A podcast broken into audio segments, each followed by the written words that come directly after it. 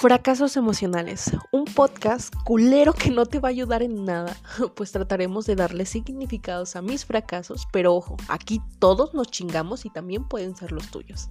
Y es por ello que te quedarás aquí cada semana, pinches chismosos de mierda, de veras les digo.